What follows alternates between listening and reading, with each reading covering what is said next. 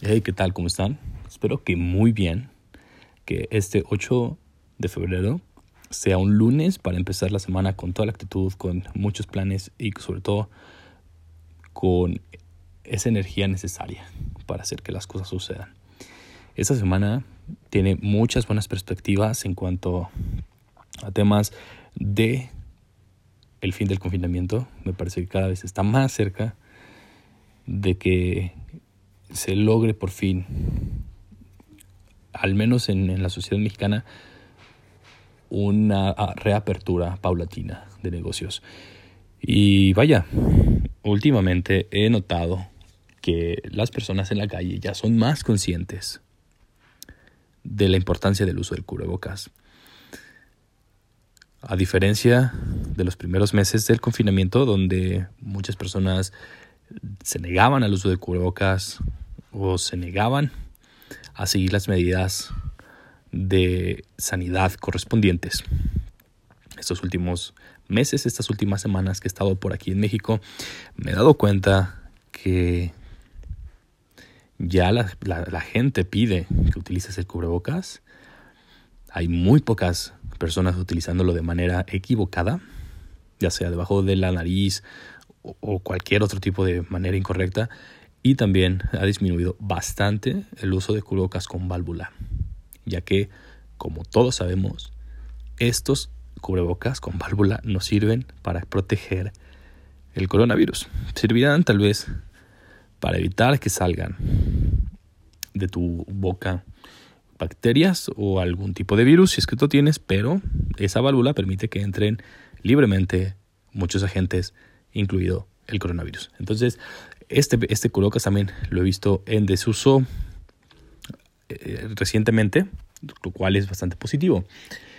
Y vaya, empecemos entonces esta semana con un análisis del mercado bastante prometedor, ya que después de que la semana pasada fuera la peor, eh, una de las peores semanas de bolsa desde octubre, por fin en este en este inicio de semana se recuperaron muchas bolsas.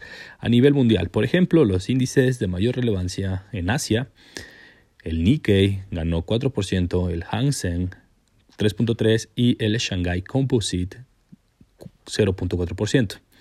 En Europa, el CAC 40 correspondiente a Francia ganó el 4.7%, el DAX alemán 4.6%, y el FTSE del Reino Unido ganó 1.5%.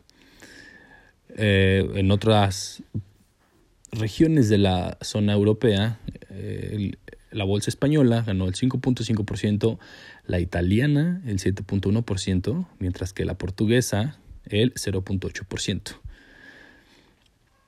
Esto da muchas, muchas expectativas de que sigan mejorando las cosas de resultado de la mala, mala y vaya, fue, fue desastrosa la manera en que se desempeñó la bolsa la semana pasada, con todas las noticias que se vinieron a raíz de GMC, de AMD y estas empresas de baja bursatilidad anterior debido a sus malos funcionamientos, a sus malas prácticas, falta de innovación, y que tuvieron un auge disparado debido solamente a la especulación y al activismo en Reddit. Entonces, estas, estas bolsas, estas regiones se han recuperado y, por ejemplo, en Estados Unidos, el Nasdaq 100 ganó 4.8% esta semana la semana pasada. Hoy empezamos con 4.8. El Standard, Standard Poor's 500 ganó 4.6% y el Dow Jones 4%. Esto, vaya, pinta para que todo el mercado mundial, o al menos en estas regiones, suba en estas siguientes semanas. Atentos, muy atentos a los precios de las acciones que tengan en la mira. Denle mucha mucha importancia a sus análisis fundamentales, a sus análisis técnicos, porque es a lo mejor un buen momento de compra. dependiendo, ya vaya, mucho cuál, cuáles sean sus objetivos, sus horizontes y sobre todo en qué posición se encuentran actualmente. Por ejemplo, seguimos igual con buenas noticias. Eh, pues vaya, el Brent, que es eh, uno de los principales cotizadores por parte de los hidrocarburos, cerró el día de hoy a 60 dólares por barril y el WTI a 57. Estos dos son de los principales de los principales ejes para medir los precios del petróleo a nivel mundial, que también tuvieron una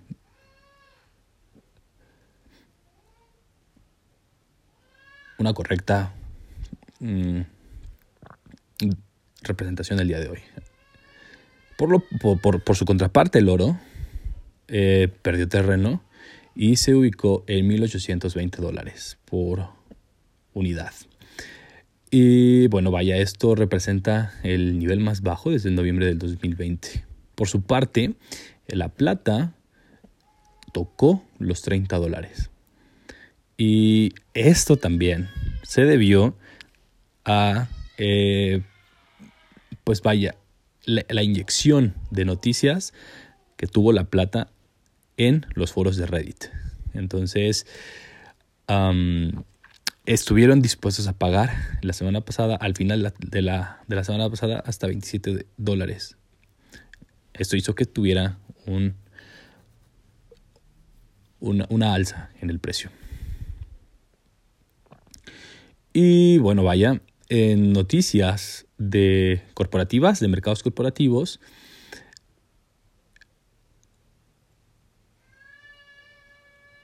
eh, se, analiza, eh, vaya, este análisis lo estoy tomando de uno de, de mis fuentes de noticias que se llama Market Screener. Vaya, es un newsletter gratuito, todos se pueden suscribir. Eh, Market Screener es también una página en la cual ustedes pueden checar movimientos de, bolsa, de acciones de manera bastante ágil. Tiene muy buenas gráficas, tiene muy buen contenido. La mayoría está de forma gratuita, y si quieres opciones de, más especialidad o más refinadas, puedes pagar una opción em, mensual o anual, pero te puedes suscribir al newsletter y te llegan noticias semanales bastante interesantes. Entonces, esta semana tocó analizar la, acción de Road Price Group con sede en Baltimore. Y bueno, vaya, esta tuvo eh, ganancias esta, este último 2020, el último trimestre del 2020 por 6.2 billones, lo cual representó un crecimiento del 10% respecto a sus, a sus utilidades del 2019. Y por su parte, se predice para este 2021 que su incremento en utilidades sea del 17%. Entonces, vaya, también hay una oportunidad. Si es que ustedes están interesados en este sector, les invito a que, a que le den una checada a esta empresa Row Price, R-O-W Price Group, que cotiza en bolsas estadounidenses y también yo lo encontré en mi broker mexicano. En otras noticias eh, de mercados de los bonos, los bonos alemanes tuvieron una disminución del 0.35% mientras que el francés tuvo una, un incremento del, del 0.25% y el bono a 10 años de Europa del Sur se estabilizó en países como Italia en una alza del 0.52% gracias a pues vaya este último reporte del gobierno italiano a cargo de Draghi. Hubo buenas noticias, lo cual se vio representado tanto en la bolsa como en su bono del gobierno. Y pues e, España y Portugal tienen precios actuales de los bonos gubernamentales en cero, ya que se espera que haya mucha inversión de capital por parte de los inversionistas. Recuerden que cuando un gobierno baja las tasas, incrementa la o, o da preferencia a la inversión privada, por ejemplo en equity, en commodities, en real estate, y si el gobierno sube las tasas de los bonos ah, gubernamentales, quiere decir que quiere incentivar el ahorro. Vaya, son, son cosas también, estrategias gubernamentales respecto a condiciones em, actuales de los países. Entonces, ustedes también cuando puedan o cuando vean que un gobierno baja las tasas de sus bonos, den prioridad a inversión en, otros sectores y cuando suba las tasas pues pueden tener una buena, un buen rendimiento en estas en, pues vaya, en estas opciones. Y bueno, el día de hoy en el mercado Forex, en el, en el de tipo de cambio internacional, el dólar se recuperó 1.20 centavos contra el euro. Y resultado, resultando esto en una de sus de sus picos más altos eh, en lo que va del mes. Y vaya, el dólar en, en 12 meses tuvo bueno, vaya, tuvo un incremento de picos en 12 meses y terminó